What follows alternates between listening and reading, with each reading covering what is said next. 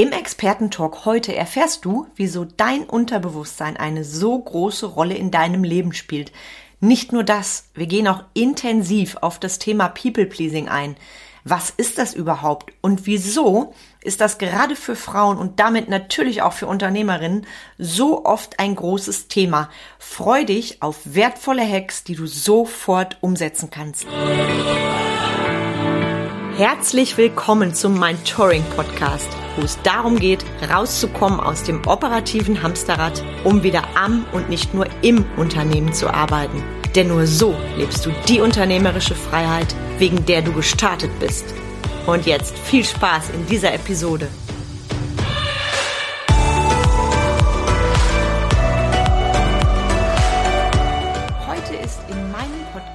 wieder eine tolle Expertin mit mega spannenden Themen. Und ein Thema, was ich mega spannend finde, ist das People Pleasing. Du erfährst heute mehr. Ein Thema, was vor allem Frauen betrifft. Und by the way, das Thema bloß nicht auffallen. Was sollen die Leute nur denken? Meine Kollegen, meine Mitstreiter.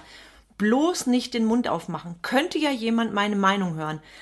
Das könnte zu einem Wortgefecht führen. Oder mehr bloß nicht von anderen gesehen werden, schon gar nicht so, wie du bist. Verhalt dich ruhig, zurückhaltend, bescheiden. Das ist tugendhaft.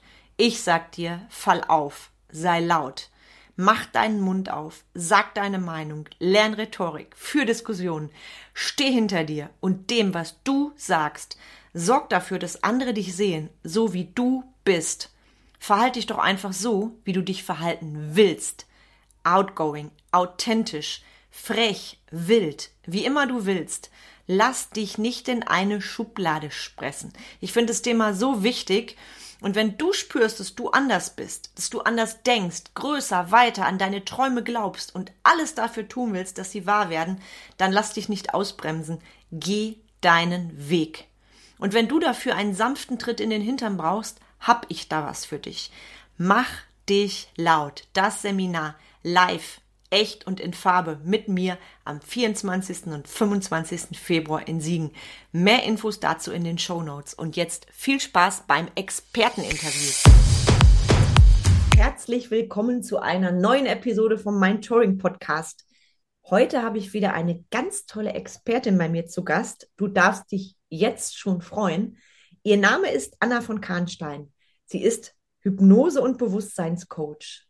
Anna unterstützt Frauen dabei, sich vom People-Pleasing zu befreien und wieder zu sich selbst zu finden. Früher von Selbstzweifeln geplagt, hat sie durch Hypnose ihr eigenes Leben transformiert. Als zertifizierter Hypnosecoach kombiniert sie wissenschaftliche Techniken mit systemischen, körperbezogenen und spirituellen Ansätzen. Vor einem Jahr hat Anna ihr Leben komplett umgekrempelt.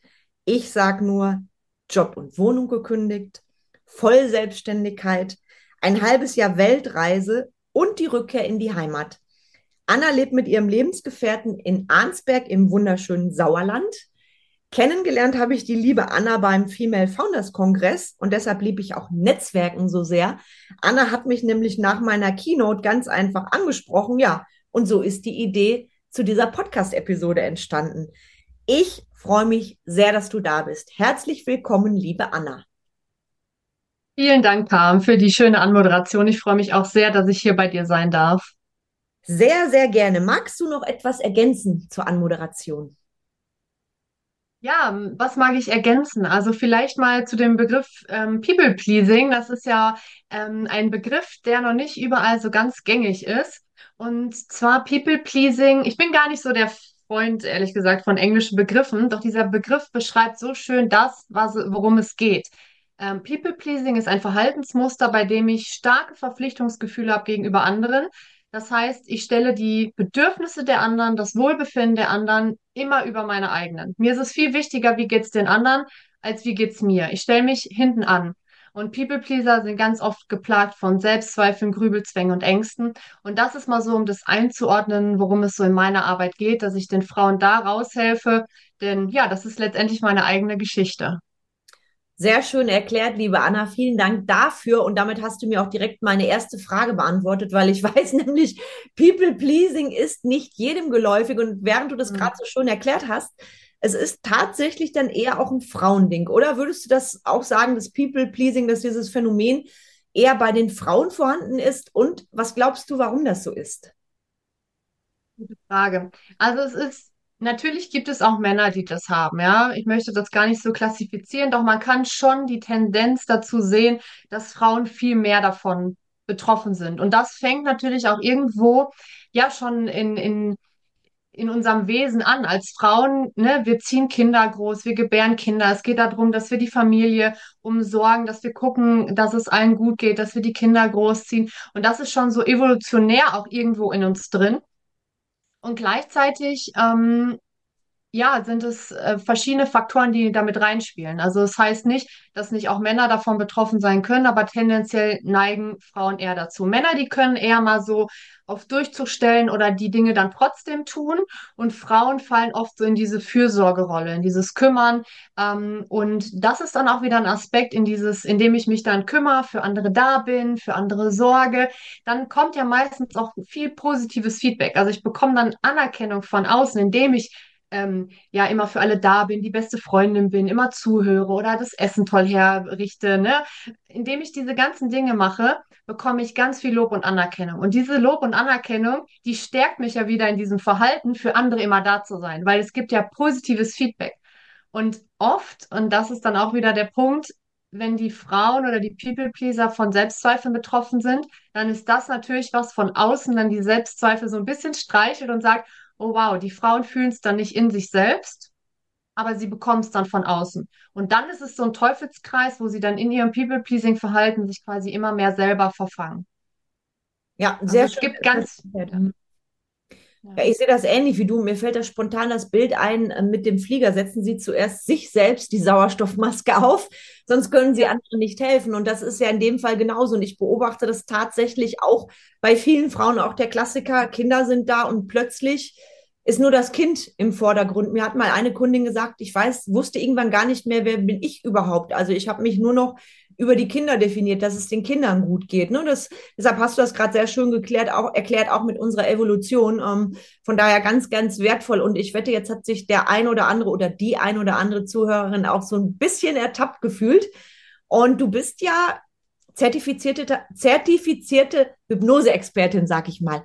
Wie ja. kam es denn, dass das Thema People-Pleasing da so in deinen Mittelpunkt gerückt ist? Mhm. Das war durch meine eigene Geschichte. Also das, das war ein schleichender, langer Prozess, denn ich war jahrelang, das fing schon eigentlich zu Teenie-Zeiten an, dass ich wirklich auch schlechte Phasen hatte. Ich war da auch, ich war für alle da, ich war für alle so der Kummerkasten, die beste Freundin, hatte immer ein offenes Ohr. Ähm, und war auch, bin auf jeder Hochzeit getanzt, habe alles gemacht, ähm, ne, Gruppen organisiert, habe also wirklich ganz viel im Außen war ich orientiert und es war, da war ich auch so der Sonnenschein und auch toll anerkommt und es war lustig und schön. Aber wenn ich dann zu Hause in meinem Kinderzimmer war, dann war alles nicht mehr so lustig, ne? Dann war es ziemlich düster, dann ähm, ging es mir sehr schlecht, ich war oft sehr traurig, ja, hatte schlechte Laune, schon, ja, man kann auch sagen, depressive Stimmungen und ähm, habe dann schon auch ja mich in diesem Verhalten verloren, so für alle da zu sein. Und das hat sich dann auch in meinem beruflichen Werdegang irgendwann wieder gespielt, dass ich halt das gemacht habe, was andere oder was ich glaubte, was andere von mir erwarten, was die Gesellschaft von einem erwartet, einen sicheren, soliden Job, ja, in die Wirtschaft. Ich habe eine Ausbildung bei der Bank gemacht, dann ähm, habe ich dual studiert in der Steuerbranche, in der Steuerkanzlei. Das war auch alles schön und gut. Ähm, das war aber nicht das, was ich eigentlich machen wollte. Und so habe ich mich da immer mehr drin verfangen und Selbstzweifel, Grübelzwänge, Ängste, die wurden bei mir immer stärker. Und ich habe immer schon gewusst, irgendwas stimmt nicht bei mir, aber ich konnte es nicht definieren. Und es war auch nicht so, dass ich jetzt zum Arzt gegangen bin und habe gesagt, hier, schick mich mal zum Therapeuten, weil ich irgendwie Angst davor hatte, dass ich einen Stempel aufgesetzt bekomme. Und dann habe ich mich schon vor, ja, vor, vor 10, 11, 12 Jahren, habe ich dann auch hier im Sauerland schon mal geguckt, äh, Hypnose, ja. Ich muss ja irgendwie ans Unterbewusstsein. Ich kann es nicht definieren, also brauche ich irgendwie mein Unterbewusstsein. Und dann sind mir damals aber noch nicht so die richtigen, ja, Experten, Expertinnen über den Weg gelaufen. Es gab dann, ich bin dann vielleicht auch andere Umwege gegangen, ähm, so habe dann Selbsthypnose erlernt. Das war dann aber noch nicht so der richtige Zugang für mich. Und dann hat es ein paar Jahre gedauert, bis ich irgendwann gemerkt habe, ich bin manchmal so unzufrieden und manchmal passt irgendwas nicht ich muss jetzt endlich herausfinden, was das ist. Und dann bin ich letztendlich wieder durch einen glücklichen Zufall auf die Hypnose gekommen und bin da auch hin mit dem Sinne, ich weiß gar nicht, was genau los ist, aber irgendwas passt bei mir nicht. Und ähm, dann habe ich ja ein paar Hypnosesitzungen gemacht und ähm, nach ungefähr sechs Sitzungen waren wir dann über die Hypnose im Unterbewusstsein an der Ursache meines Problems. Und ab dieser Sitzung hat sich mein komplettes Leben verändert. Und mein komplettes Leben hat sich rückwärts erklärt. Ich konnte auf einmal verstehen, warum ich mich schon im Teenie-Alter so gefühlt habe, warum ich mich so verhalten habe, warum ich mich aufgeopfert habe für andere und eigentlich mich selber wie ja, ein Stück Dreck behandelt habe. Und ähm, das war dann so effektiv und nachhaltig, dass ich dachte, wow. Und dann kam wieder dieser Wunsch, das auch anderen mitzugeben. Ich hatte schon immer den Traum, ich will irgendwas mit Psychologie oder so machen. Und ähm, dann hatte ich auf einmal so ein Selbstvertrauen und so ein, so ein, ja, so einen ganz klaren Spirit, habe auch Zugang zu anderen, ähm, zu anderen Themen bekommen. Und dann war eigentlich klar, okay, das, das muss ich jetzt vertiefen. Und dann habe ich eine Hypnoseausbildung angefangen. Und ähm, genau, und so ist dann das People-Pleasing-Thema entstanden, dass ich versucht habe, das, was ich alles so hatte, irgendwie in einen Begriff zu packen und dann blieb nur noch das People-Pleasing. So. Das, was ich vorher nicht definieren konnte und wusste, dass ich be davon betroffen war, das war dann auf einmal das People-Pleasing. Wow, sehr spannend. Da hatte ich gerade Gänsehaut. Also das sind ja wirklich Schlüsselmomente, die du auch selber erlebt hast. Und ich denke dadurch, dass das ist ja eigentlich immer so, wenn wir unsere Lebensaufgabe gefunden haben, durch unsere eigene Geschichte, können wir das losgelöst von, von unserer Ausbildung dann nochmal besser weitergeben. Ne? Ich finde immer, die Ausbildung ist die, absolute Base, also die Expertise, die wir ja auch voraussetzen, wenn wir mit Menschen arbeiten. Und gleichzeitig macht der eigene Weg das natürlich dann im wahrsten Sinne des Wortes wahrhaftig. Und das ist gerade sehr deutlich rübergekommen. Und lass uns da gerne mal reingrooven, weil du hast ja dann etwas komplett anderes gemacht und ähm, der Weg in die Vollselbstständigkeit, der ist ja auch nicht ohne. Hattest du ganz ehrlich gesagt auch mal die Hose voll oder hast du gesagt, ich mache das jetzt und ziehe zieh das durch und gut ist. Lass uns da gerne mal teilhaben, weil hier mit Sicherheit auch einige Gründer zuhören. Und ich finde es immer schön, wenn dann jemand Rede und Antwort steht, der den Weg schon gegangen ist. Hm. Ja, auf jeden Fall hatte ich das. Also das, es war, es war aber so eine gesunde Mischung. Also natürlich hatte ich Respekt und ich hatte auch Zweifel, klar. Und gleichzeitig war irgendwas in mir, was gesagt hat, es gibt keinen anderen Weg. Also es war so klar, wenn ich das jetzt nicht mache, dann bescheiße ich mich selber und dann kann ich am Lebensende, ich kann da keinen für verantwortlich machen. Also offensichtlicher ging es einfach nicht mehr, dass, dass das mein Weg ist. Und genauso wie du es schön gesagt hast, die Expertise ist mega wichtig und gleichzeitig diese Kombination aus der eigenen Erfahrung, das ist für mich so, da passiert dann Magic, ne? Weil ähm, ich, es gab auch ganz viele Zeiten, gerade am Anfang, da habe ich mir Vorwürfe gemacht, habe gesagt, warum hast du das nicht schon vorher gemacht? Jetzt musst du mit Mitte 20, jetzt musst du die ganzen Ausbildungen machen, wie sollst du das ganze Wissen aufholen? Du hättest das einfach schon früher machen können und war da dann auch, ne, mein Verstand war auch sehr kritisch mit mir und gleichzeitig, wenn ich diesen Umweg nicht gegangen wäre, ich weiß nicht, ob ich das so nachhaltig und gewissenhaft machen könnte, wie ich es jetzt gerade mache. Also es, es war dann auch wieder für was gut. Und natürlich habe ich mich dann auch viel weitergebildet und ähm, viele Ausbildungen gemacht. Und gleichzeitig ist es aber auch zu sagen, okay, und irgendwann ist mal gut. Also das, was man dann auch lernt, das dann auch wirklich auf die Straße bringen und sich nicht darin zu verlieren, oh, ich muss jetzt aber noch dies und das lernen und die Ausbildung, sondern manchmal reicht es auch einfach, das, was man lernt, wirklich 100 Prozent umzusetzen. Und natürlich ist das mit Zweifeln verbunden. Also ja, das ähm, ist glaube ich, auch gut und normal, dass man das hat, so einen gewissen Respekt. Das kann ich eins zu eins so bestätigen, was du gesagt hast. Und das ist auch das wichtige Thema. Also ich finde es wichtig, dass du immer up to date bist als äh, Unternehmerin in deinem Fachgebiet ja dich auch regelmäßig fortbildest. Nur ich kenne die Leute, die machen die hunderttausendste Ausbildung, ja, und wenn dann, wenn ich das und das noch habe, dann gehe ich in die, in die Selbstständigkeit. Und da ist es wichtig auch zu sagen, jetzt setze ich die Dinge erstmal um und ich bin bei dir. So eine Ausbildung ist ja auch wahnsinnig intensiv. Also wenn ich überlege, was ich in jeder einzelnen Ausbildung gelernt habe, da habe ich die Jahre danach auch immer noch Sachen vertiefen dürfen. Ne? Und wenn du dann nur flüchtest und flüchtest und flüchtest, ist natürlich niemandem geholfen. Weder dir noch deinem Kunden. Und von daher vielen Dank, dass du das auch so ehrlich mit uns geteilt hast, weil gerade bei Insta und Co. wird ja oft die Selbstständigkeit so verherrlicht. Ich bin da ganz ehrlich, mich nervt das. Das ist so gerade im Bereich Network Marketing. Du musst nur mm bisschen eine, Vision haben, ein bisschen Spirit und dann wirst du quasi in ein paar Monaten sehr reich werden. Und ich finde es sehr schade, weil da wird immer ähm, mit den Wünschen der Menschen, mit den Bedürfnissen der Menschen gespielt. Für mich ist Erfolg kein Glück. Das ist wirklich, Erfolg kommt dann, wenn du das tust, was du lieb, liebst und gleichzeitig auch, wenn du unternehmerisch handelst und auch wenn du das Wörtchen mhm. Disziplin lebst. Und gerade beim, bei deinem und meinem Bereich, ich sag mal, du bist ja auch im, im Bereich äh, Coaching tätig, du eben im Bereich Hypnose. Bei mir ist das ja im Bereich Coaching und Beratung und da wird ja oft dann gesagt, ach ja, hast du halt Glück gehabt mit deiner Branche. Mhm. Und ich lächle dann immer und denke, ja, Erfolg ist eben kein Glück. Erfolg ist ähm, eine Folge von ganz vielem und auch von harter Arbeit. Und gerade bei Hypnose ist es ja so, dass Menschen das nicht greifen können. Ne? Also das hat mir mal ein Bekannter gesagt, ja, äh, solche Sachen, ich weiß ja gar nicht, was die Leute machen und das ist ja ganz easy peasy, dann machst du mal eben so eine Sitzung hol uns doch mal eben ab. Also ich kann mir vorstellen, dass so eine Hypnosesitzung energetisch sehr, sehr viel von dir fordert. Also wie ist das, ähm, jemand, der jetzt zuhört äh, und der noch nie so eine Hypnosesitzung gemacht hat. Wir denken dann ja alle immer, wenn wir sowas hören und hatten damit noch keinen Kontakt an David Copperfield und, und Hypnose-Sachen und so weiter. Das haben mir schon Menschen gesagt oder an diese Fernsehshows. Also was hm. bedeutet jetzt Hypnose, wenn jemand zum ersten Mal bei dir ist? Wie gehst du da vor? Mhm.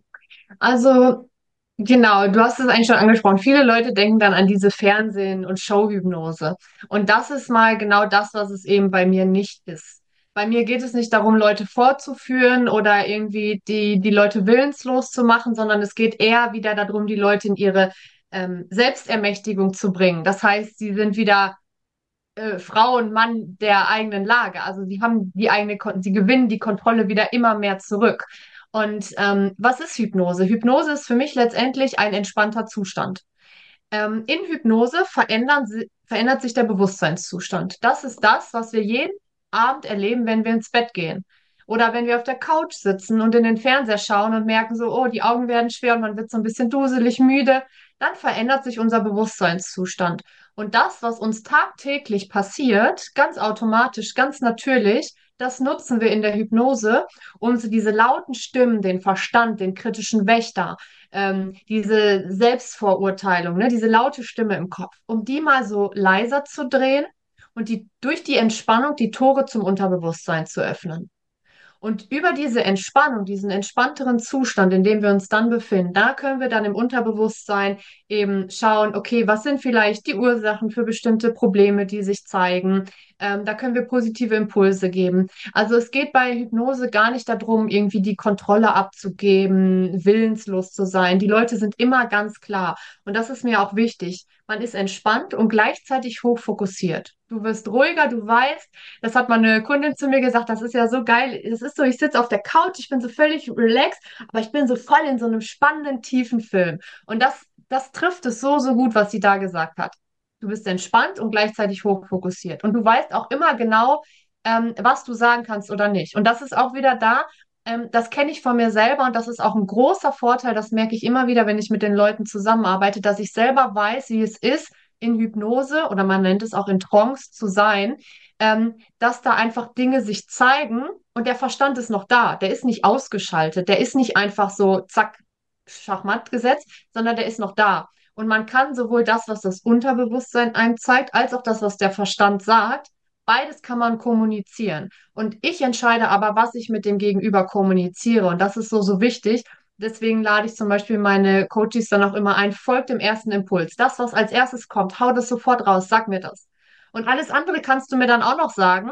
Aber es geht wirklich darum, dass wir die ersten Impulse nehmen und ähm, ja, diesen entspannten Zustand und dieses offenere Unterbewusstsein, dass wir das nutzen. Also wir öffnen die Türen wie spannend und Tür öffnen, wie wichtig. Ich habe gerade gedacht, als du erzähltest, in Zeiten von schneller, höher, weiter, ist das ja etwas, was gerade auch, weil ich arbeite selber ja auch ähm, größtenteils mit Unternehmern und Führungskräften zusammen und das ist ja auch etwas, was dir da, glaube ich, hilft, dich selber nochmal zu erden und bei dir anzukommen, ne? weil wir reden gerade im Unternehmenskontext, ich schmunzel immer, wenn ich die Jahresrückblicke sehe, da geht es um, auch um schneller, höher, weiter, was sind meine größten Erfolge ähm, und bei mir ist das immer so, ich finde, auch zu meinen Erfolgen zählen auch die Herausforderungen, weil daran wachse ich ja. Und ich weiß, dass viele Unternehmer sich da allerdings keine Zeit nehmen und eben in dem schneller, höher, weiter Ding bleiben. Und ich glaube, gerade dann zu sagen, ich stelle mich mal einer Hypnose und ich gehe aus meiner Komfortzone hinaus und ich gib mich in dem Sinne auch mal jemandem hin. Das ist ja, glaube ich, auch so ein Ding. Viele haben ja Angst vor Kontrollverlust. Ne? Das ist ja bei vielen Menschen, gerade auch bei Unternehmern, ein, ein großes, großes Thema. Wirst du damit auch konfrontiert, dass Menschen dich, sage ich mal, anfragen für ein Beratungsgespräch oder ähnliches und du spürst, da ist eine große Unsicherheit, da sind große Zweifel, ob Hypnose denn was Seriöses ist? Oder sagst du, die Menschen, die zu dir kommen, die sind da eher safe und sagen, ja, ich mache das jetzt und äh, alles gut. Wie ist das zu sehen? Ähm, die Leute, die zu mir kommen, das ist ganz unterschiedlich. Also manche, die wollen gar nicht viel wissen, die, die folgen so ihrem Gefühl und sagen, hey, irgendwie merke ich, du kannst mir weiterhelfen. Und es gibt andere, die sagen, ja, ich habe jetzt schon so viel probiert, ich glaube, jetzt ist mal Hypnose dran, aber ich habe dann die und die Zweifel oder ich weiß nicht, ob ich so gut die Kontrolle abgeben kann.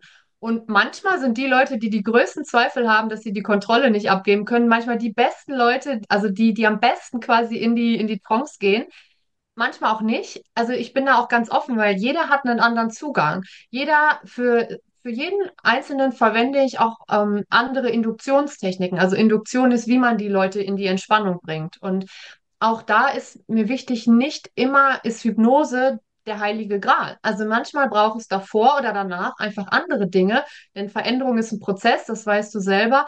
Ähm, und jeder hat einen anderen Zugang. Das heißt, und da kommen dann diese anderen Tools und Techniken rein, bei den anderen muss ich vielleicht erstmal ein bisschen vorher mehr sprechen oder ein bisschen mehr den Körper mitnehmen, mit verschiedenen Anteilen arbeiten. Ähm, da gibt es nicht den einen Weg, der für alle richtig ist. Und deswegen ähm, bin ich da immer relativ entspannt, wenn die Leute irgendwie Zweifel haben. Für mich ist einfach nur wichtig, sind die Leute an einem Punkt, wo sie etwas verändern wollen? Sind sie bereit, mal wirklich hinzuschauen, was bei ihnen los ist? Vielleicht auch mal kurz durch den Schmerz zu gehen, sich Dinge anzugucken, die man vielleicht seit Jahren oder Jahrzehnten wegdrückt, um dann es leichter werden zu lassen, um dann zu wissen, okay, jetzt kann es gehen, jetzt finde ich den Weg wieder zu mir, jetzt bin ich wieder ausgeglichener. Also wenn die Leute wollen, ist das viel, viel mehr wert, ob sie jetzt die Technik gut finden oder nicht. Also weißt du, das ist so, ähm, wenn jemand sagt, ja, Hypnose ist super, aber er will nicht so richtig, dann, dann, dann funktioniert es nicht. Also von daher ist so dieser, diese Entscheidung, das Commitment zu sagen, ich will wirklich was zu verändern und ich bin bereit, Dinge mal anders zu machen, als ich sie sonst mache, auch mal hinzuschauen, das ist für mich viel wichtiger, als ob da jemand jetzt sehr kritisch gegen Hypnose ist oder nicht. Natürlich wird es im Vorgespräch, da werden alle Fragen beantwortet, da wird drüber gesprochen, da kläre ich auf, keine Frage. Aber dieses wirklich das Ja zur Veränderung ist eigentlich das Entscheidendste.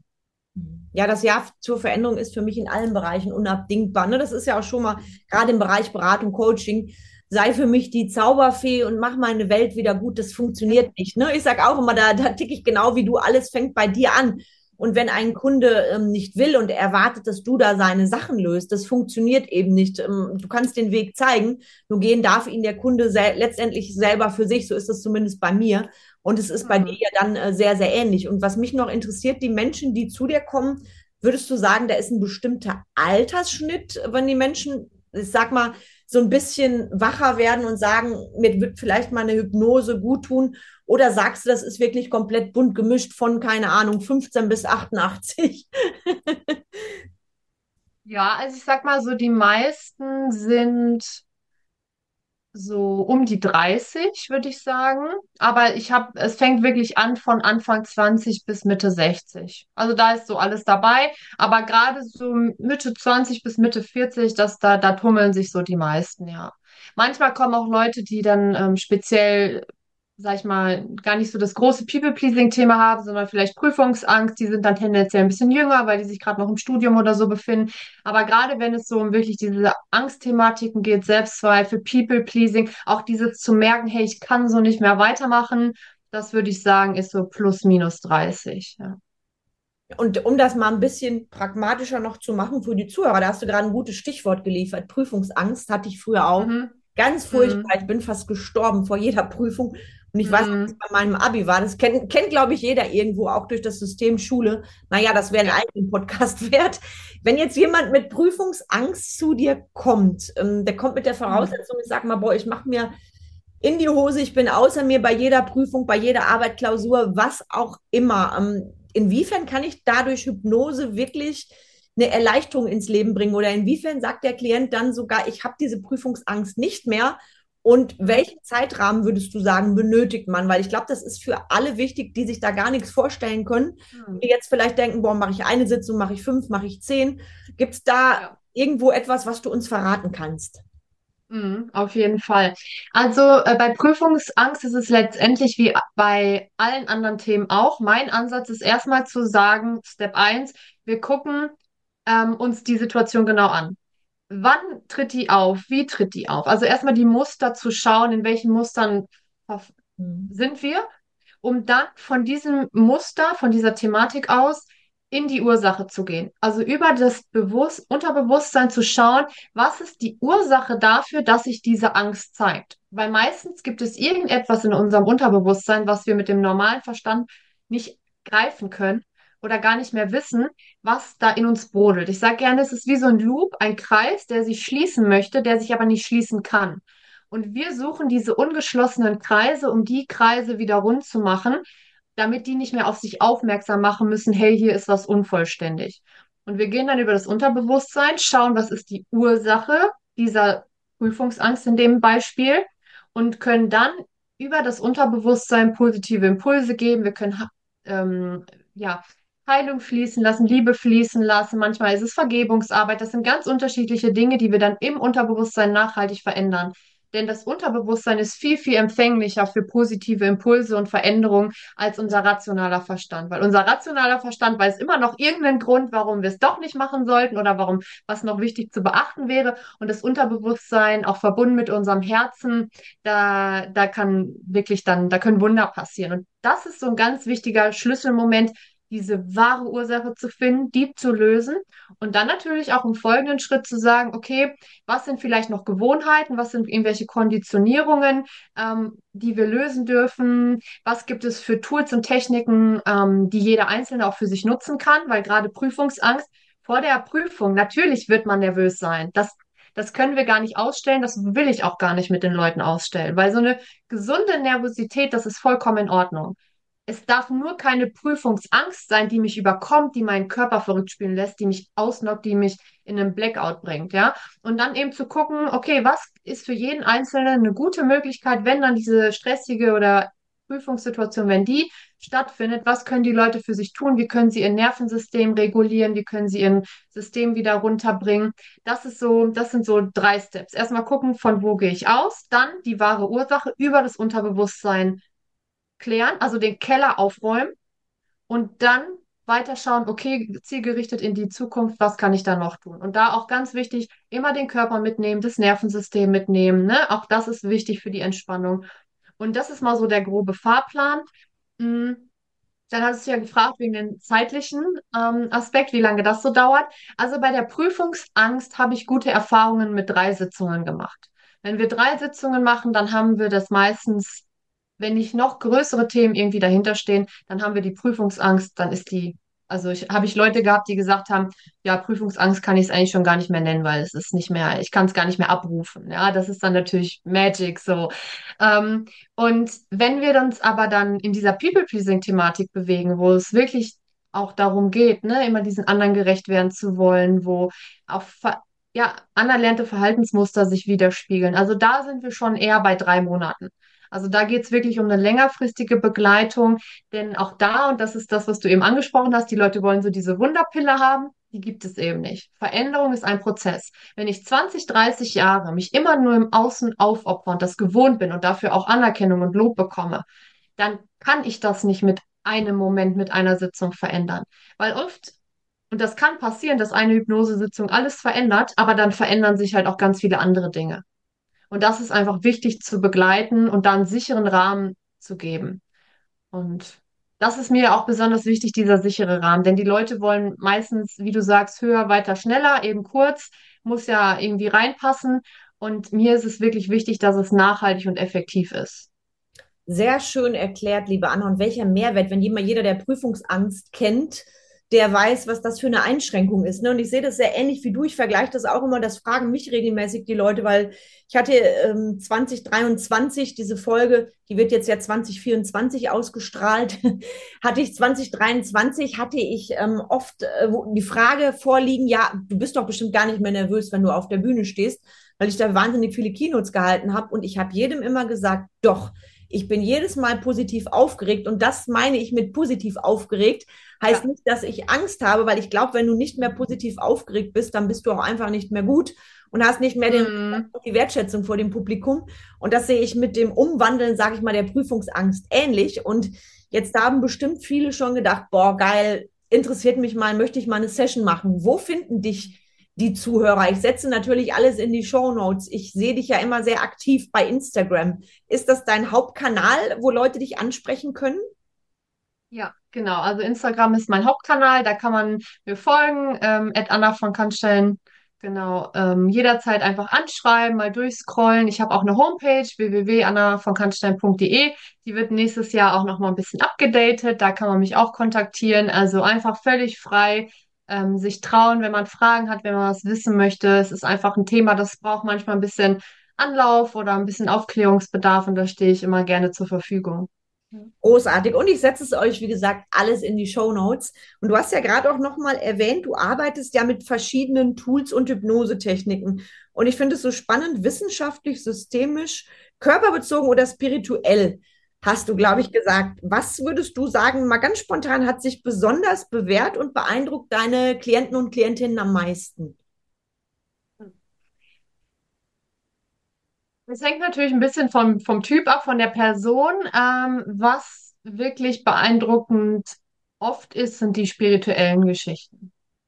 Also da, wo einfach Dinge passieren, die der Verstand nicht, die der Verstand nicht beschreiben oder begreifen kann kann es mir vorstellen, das ist sicherlich auch sehr beeindruckend, auch für dich zu sehen, dann, äh, was passiert bei den Menschen. Das finde ich sehr, sehr spannend. Und Thema People-Pleasing, weil was ja gerade ein Frauenproblem ist. Und ich weiß, jetzt hören gerade aktuell viele Frauen zu. Was können Frauen denn oder wie können Frauen konkrete erste Schritte unternehmen, um sich, ich sag mal vorsichtig, von diesem doch belastenden Gefühl zu befreien. Also verrätst du uns da ein paar Quick-Tipps, wenn jetzt jemand zuhört, der sagt, boah, ich fühle mich so ertappt und ich muss unbedingt an mir arbeiten und gleichzeitig vielleicht verrät mir die Anna ja den ein oder anderen Tipp, was ich sofort machen kann. Hast du da etwas für uns, was sich die Zuhörer jetzt gerade mitschreiben können und sagen können, nach dem Podcast probiere ich das einfach direkt mal aus? Ja, also in dem Moment, wo du erkennst, hey, ich bin, glaube ich, vom People-Pleasing betroffen, ist das schon der erste wichtige Schritt zur Veränderung. In dem Moment, wo du das erkennst, kannst du es verändern. Denn das war das, was ich oft hatte. Ich, ich wusste gar nicht genau, was mein Problem ist, also konnte ich es auch nicht verändern, weil ich wusste ja gar nicht, was ich verändern soll, weil ich mir der Problematik gar nicht bewusst war. Und in dem Moment, wo du das jetzt erkennst, hast du den ersten wichtigen Schritt. Und dann fang mal an, dich zu beobachten. Wann legst du dieses Verhalten, dich am Außen zu orientieren, besonders an den Tag? Denn meistens gibt es ähm, bestimmte Muster oder bestimmte Konstellationen mit anderen Menschen, ob es jetzt auf der Arbeit ist, im privaten Umfeld, in der Partnerschaft, wo du das besonders stark machst. Und dann schau mal, wann genau du das machst, mit wem du das machst und frag dich auch mal, wieso mache ich das vielleicht? Und wenn du dann diese eine Situation hast, wo du merkst, so, boah, da mache ich das immer, da ist es am schlimmsten, dann überleg dir mal, wie kannst du in dem Moment, wenn du zum Beispiel immer, dein Chef kommt und können sie das noch machen, du hast schon das Ja auf den Lippen, ohne dass du drüber nachdenken kannst, ob es gerade reinpasst, versuch dir im Vorfeld schon mal in den Kopf zu legen, was du sagen kannst, damit du nicht sofort Ja sagst. Und das können ganz oft, sind das Fragen. Oder das sind Aussagen wie, ja, das kann ich machen, aber ich habe noch das, das und das. Was würden Sie denn sagen? Was hat jetzt die meiste Priorität? Also es geht gar nicht darum, also beim People-Pleasing geht es ganz viel darum, Grenzen aufzuzeigen und ähm, die Grenzen auch zu kommunizieren. Und es geht nicht gar nicht darum zu sagen, ja, ich muss immer jetzt Nein sagen und ich muss alles abwerten, äh, sondern es geht eher darum, wie kannst du charmant das ändern? Du musst nicht Nein sagen, sondern du kannst sagen, ich kann das machen, und gleichzeitig, bitte Chef, gucken Sie mal, ich habe noch das, das und das. Was meinen Sie denn? Also, dass du da mit den Leuten in Kommunikation trittst und sagst, klar, ich bin schon bereit, das zu tun. Nichtsdestotrotz bin ich auch meiner Verantwortung mir bewusst. Ich habe noch andere Aufgaben. Was ist Ihrer Meinung nach die höchste Priorität? Also da langsam aber sicher zu lernen, Grenzen zu setzen, gar nicht in dem Sinne von Nein, Stopp, sondern in Kommunikation zu treten. Das wäre mal so das Erste. Und das, dass man nicht auch meint, man muss jetzt das komplette Leben verändern, sondern sich wirklich erstmal einen Lebensbereich rauspickt und da mal vorsichtig anfangen. Boah, großartige Tipps. Also das, das lohnt sich ja das Zuhören dreifach und dann könnt ihr euch vorstellen, was die Anna gibt, wenn ihr direkt mit ihr zusammenarbeitet. Großartig, weil so ist es jetzt konkret für alle und ich mag das immer im Podcast dann auch wirklich wertvolle Tipps zur Sofortanwendung mitzugeben. Ganz, ganz wunderbar erklärt, liebe Anna. Und da würde ich auch direkt mit dir mal ein bisschen tiefer reingehen, weil als du das gerade erzählt hast, mhm. habe ich gedacht, du hast ja auch selber drastische Veränderungen in deinem Leben vorgenommen. Ja, ich sag nur mhm. Kündigung von Job und Wohnung Vollselbstständigkeit, Weltreise. Haben diese Erlebnisse deine Hypnosearbeit beeinflusst? Und wenn ja, wie? Also hat es nochmal einen direkten Einfluss auf deine Arbeit gehabt? Ja, schon. Also ich habe das Gefühl, dass sich das fortlaufend verändert. Meine Arbeit an sich, dadurch, dass ich ja eben nicht nur immer standardmäßig Hypnose mache, ich, ich werde immer intuitiver. Also ich lerne das, was ich so in meinem privaten wo ich mich da jetzt in dieses, in diesen Umbruch reingestürzt habe, das hat ganz viel mit Urvertrauen zu tun. Also Dinge zu machen, die jahrelang für mich absolute Sicherheit bedeutet haben, aus dieser vermeintlichen Sicherheit rauszuspringen, ins Urvertrauen und zu wissen, dass es gut wird, wenn ich das tue, was, was mir Spaß macht, wofür ich lebe, was, wofür ich brenne. Und dieses Vertrauen kann ich auch immer mehr und besser noch in den Prozess geben. Also die Dinge wirklich intuitiv anzuleiten, zu schauen, was braucht jeder Einzelne individuell und auch die Fähigkeit, immer mehr den Raum zu halten, also wirklich auch durch tiefe Prozesse zu gehen.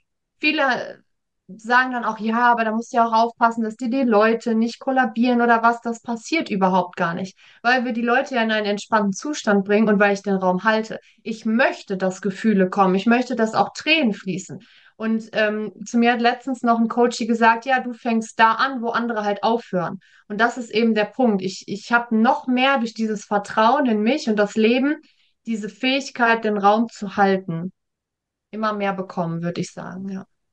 Sehr, sehr beeindruckend und gleichzeitig sehr wertvoll für deine Kunden. Und ich denke, das Thema, du hast ja gerade schon gesagt, wenn Menschen zu dir kommen, die vielleicht ein bisschen skeptisch sind gegenüber Hypnose, die es noch nie versucht haben, ähm, welchen Rat gibst du diesen Menschen, damit sie offen daran gehen? Weil ich denke gerade laut, es ist ja, wenn ich eine Skepsis habe, gehe ich ja quasi voreingenommen in so eine Sitzung rein. Wie schaffst du es im Vorfeld, dass dann gerade so die Skeptiker, dass die sich trotzdem drauf einlassen? Verrat uns da mal ein bisschen mehr über deine Arbeit. Mhm. Ja, ähm, es ist auf der einen Seite diese Gewissheit, dass ähm, selbst wenn jetzt die ganz klassische, in Anführungszeichen, Hypnosetechnik, wenn die nicht funktioniert, dass wir noch ganz viele andere Möglichkeiten haben. Ja, also auch da alle Wege führen nach Rom. Und für den einen ist es mehr über das Unterbewusstsein, für den anderen ist es mehr über die Gefühle, über die Körperwahrnehmungen. Also auch da zu wissen, es gibt verschiedene, es gibt wie eine Art ja, Werkzeugkasten, wie eine Toolbox. Es, es muss nicht so sein. Also nur weil das für andere der Erfolgsgarant ist oder nur weil das mein Leben verändert hat, Hypnose, ist es vielleicht für jemand anderes was ganz anderes. Ich arbeite auch immer mal wieder mit, äh, mit Theta-Healingen, also wo es um innere Zentrierung geht, auch um veränderte Bewusstseinszustände. Das sind andere Techniken. Doch welche Technik es dann genau ist, ist eigentlich völlig egal, sondern es geht darum, zu, den Weg für jeden Einzelnen zu finden, welchen Zugang er hat. Ähm, und das auch wie ein bisschen trainieren. Einfach mit manchen ist es wirklich ein Training, ähm, Entspannung zu trainieren, Emotionen wahrnehmen zu trainieren. Und ähm, auch zu wissen, dass da nichts passieren muss. Und ähm, dass man nicht zu mir kommt und bei mir gibt es quasi nur Hypnose und wenn Hypnose nicht funktioniert, dann scheitert alles. Das ist es nicht. Und da sind wir wieder bei dem Punkt, es ist ein Prozess und jeder ist an einem anderen Punkt in seinem eigenen Tempo und das geht es eben herauszufinden, wo steht jeder Einzelne und was hat jeder Einzelne für einen Zugang. Und ähm, ich arbeite ganz viel mit den Dingen, die so kommen. Natürlich geht es immer um übergeordnetes Thema und gleichzeitig schaue ich mir in jeder Sitzung an, was beschäftigt dich gerade aktuell, was beschäftigt dich ganz akut. Denn diese Dinge, die uns im Hier und Jetzt akut beschäftigen, sind meistens die Abkürzung für das, was dann was wir eigentlich eh anschauen wollen.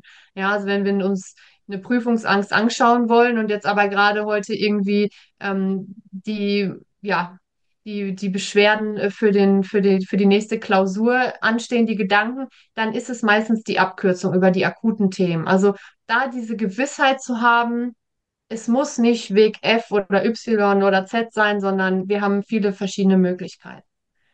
Auch da wieder einen Raum zu geben.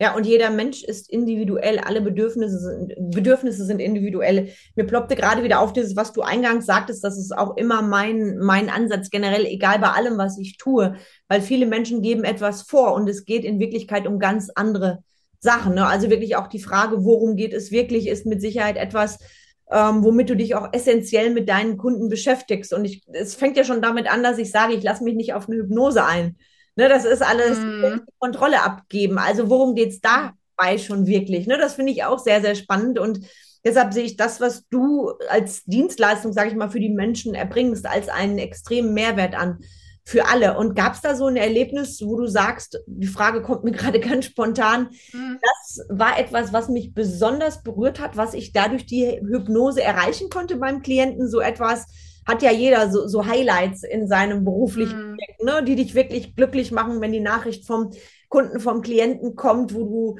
selber Tränen in den Augen hast bei dem Ergebnis, bei dem Leben von deinem Kunden. Gibt es da etwas, was du mit uns teilen magst? Mhm. Also oft sind es auch die Dinge dann vor Ort, wenn ich, wenn ich so merke, die, die Leute sind so wieder voll bei sich und können sich selber so das Vertrauen und die Selbstliebe geben. Das ist in der Sitzung selbst schon sehr, sehr berührend.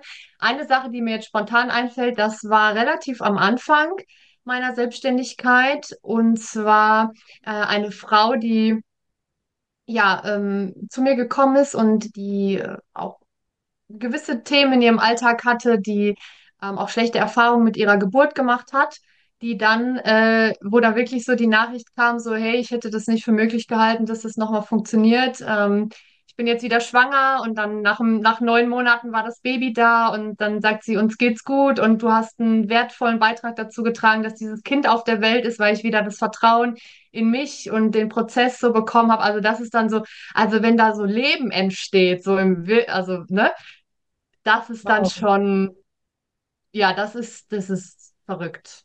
Ja, das ist, das ist wirklich Gänsehaut. Ne? Das ist etwas, wo du, wo du auch siehst, wie, wie tief die Arbeit geht. Ne? Und das ist ja etwas, wo ich immer dankbar bin, dass wir in den heutigen Zeiten leben, weil machen wir uns nichts vor. Diese Themen vor 50, 100 Jahren, wir beide wären wahrscheinlich sowieso als Hexen verbrannt worden. Das, das ist so und da, da, bin ich dann immer wieder dankbar, dass wir in einer Welt leben und ich meine, wir sehen das ja auch, was die Erkenntnisse der Hirnforschung angeht, die Dinge, über die wir heute wie selbstverständlich lernen und wo wir wissen, das ist keine Annahme, das ist Fakt. Da haben Leute früher hart für kämpfen müssen. Ich sag mal, mir fällt, mir fällt Louise L. Hay ein, die damals schon ganz, ganz viel Wahrheit auch in ihren Büchern geschrieben hat. Nur es war halt in dem Sinne wissenschaftlich nicht unterlegt, untermauert.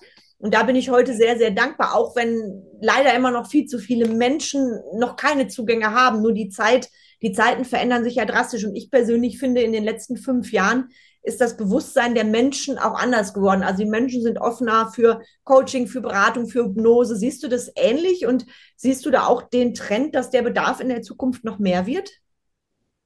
Absolut, ja. Also wir, meiner Meinung nach, kommen wir gar nicht mehr drum rum, auch als Menschheit allgemein, uns mit diesen Dingen auseinanderzusetzen. Also wir sehen, was da draußen in der Welt passiert und wir brauchen mehr Bewusstsein. Wir brauchen den Mut zur Veränderung und ähm, ja, das, das fängt an bei solchen Sachen wie auch, wir sind ja jetzt ganz frisch ins Sauerland gezogen. Und das war wirklich, also sowohl die Leute auch in meiner Altenhammer damals in Stuttgart, als auch hier äh, im Sauerland, die haben gesagt, ah, also was, was wollt ihr denn im Sauerland? Ne? Ich bin jetzt irgendwie, ich mache da Hypnose und Bewusstseinsarbeit, mache da irgendwie so, wie du sagst, so, so Hexensachen. Ähm, mein Freund ist ganzheitlich arbeitender Arzt, das heißt, der guckt auch über den Tellerrand und dann kam wirklich so von allen Seiten so, ihr wollt ins Sauerland, ihr wollt aufs Land, da gibt's doch keine Leute, die sich damit beschäftigen.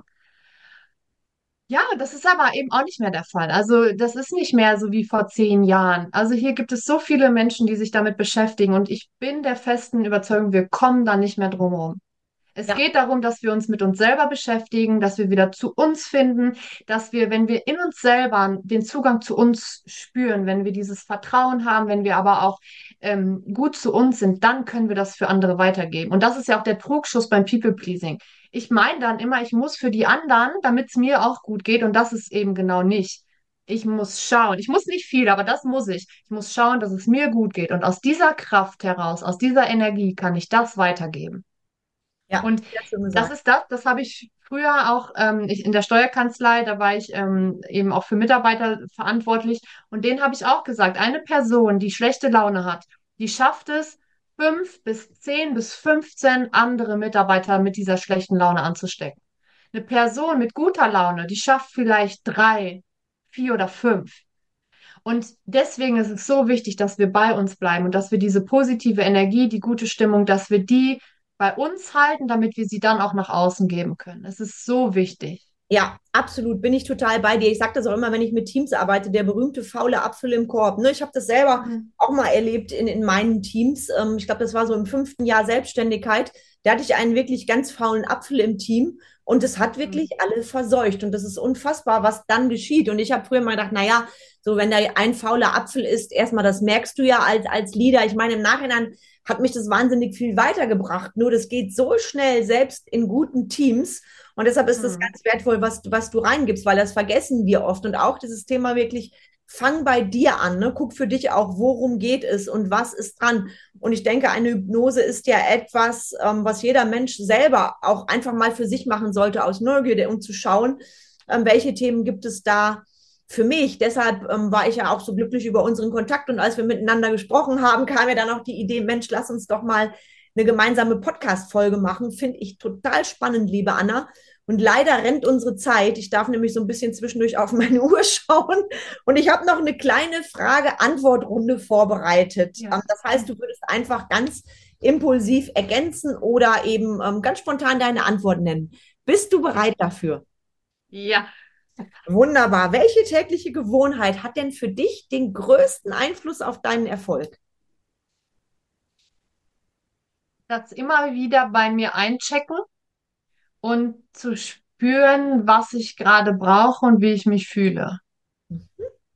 Dein Lieblingslied, das dich immer wieder inspiriert, ist. Aktuell Higher Love. Ich weiß gar nicht, die Interpretin Higher Love, genau, da ist gerade mein Herzöffnungsworkshop, der wird von diesem Lied getragen. Das finde ich großartig. Ach, der Titel ist ja schon großartig, ne? Ja.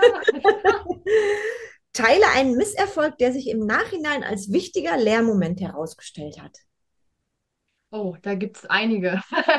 Ähm, ja, jetzt sagen wir mal vor allem im Business-Kontext. Ähm, ich muss sagen, es gibt viele Misserfolge und da kann man immer lernen. Im Business-Kontext jetzt zum Beispiel wirklich, ich habe ähm, hab da auch ein Business-Mentoring gemacht und du kriegst dann, ne, du so und so sollst du das machen. Und wenn du nicht dem Prozess folgst, dann, dann klappt es auch nicht. Du denkst manchmal intuitiv, "Ah, ich mache das so, weil, ne, das hat man so zu tun, aber sobald man einem gewissen Prozess nicht treu bleibt, dann funktioniert es nicht. Also auch da dieses, es ist wirklich wichtig, der Intuition zu folgen und Raum zu geben, aber trotzdem alles im Prozess in einem gesunden Rahmen. Also, ja. Wow. Nie, nie, nie das eine oder das andere ausschließen. Darum, also, weißt du, sobald ich eins von beiden ausschließen will, dann läuft's schief. Oh yes, sehr cool gesagt. Vielen Dank. Welches ungewöhnliche Interesse von dir überrascht andere? Ui. Ähm, meine Lieblingstiere sind Enten. Ach, wie Ich witzig. liebe Enten, quietsche Enten. Ja, alles, was mit Ente zu tun hat, das ist mein absolutes Highlight, ja. Ach, das ist ja schön. Da denke ich jetzt auch immer dran. Das ist wirklich, damit hast du mich jetzt auch überrascht. Welches Buch oder welchen Film kannst du immer wieder genießen, ohne es satt zu werden? Hm. Ehrlich gesagt tue ich mich da schwer, weil ich selten Filme oder Bücher zweimal schaue oder lese.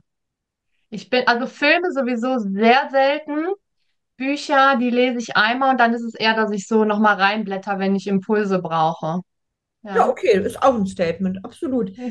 Wenn du nur einen Tag zu leben hättest, welche drei Dinge würdest du tun?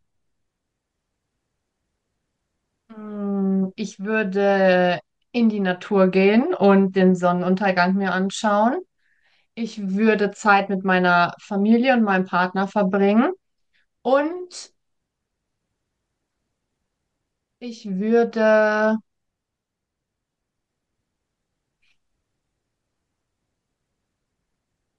oh, jetzt wird schwierig. Was würde ich noch machen? Ich würde wahrscheinlich auch noch irgendwas Geiles essen. Also dann mit der Familie und mit meinem Partner noch mal irgendwie schön, genau, was genießen und dann den Sonnenuntergang zum Abschluss. Ach, schön.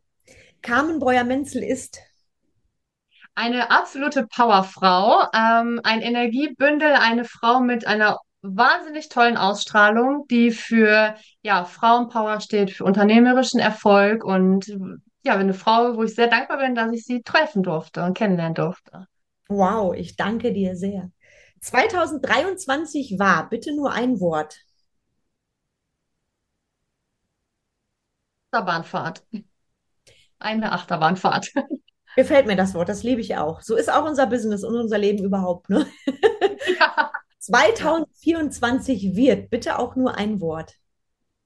Gigantisch. Ach, sehr schön, gigantisch. Das ist etwas, was wir alle lieben. Und da ist ja auch die Definition immer, immer Auslegungssache, ne? Ganz, ganz großartig.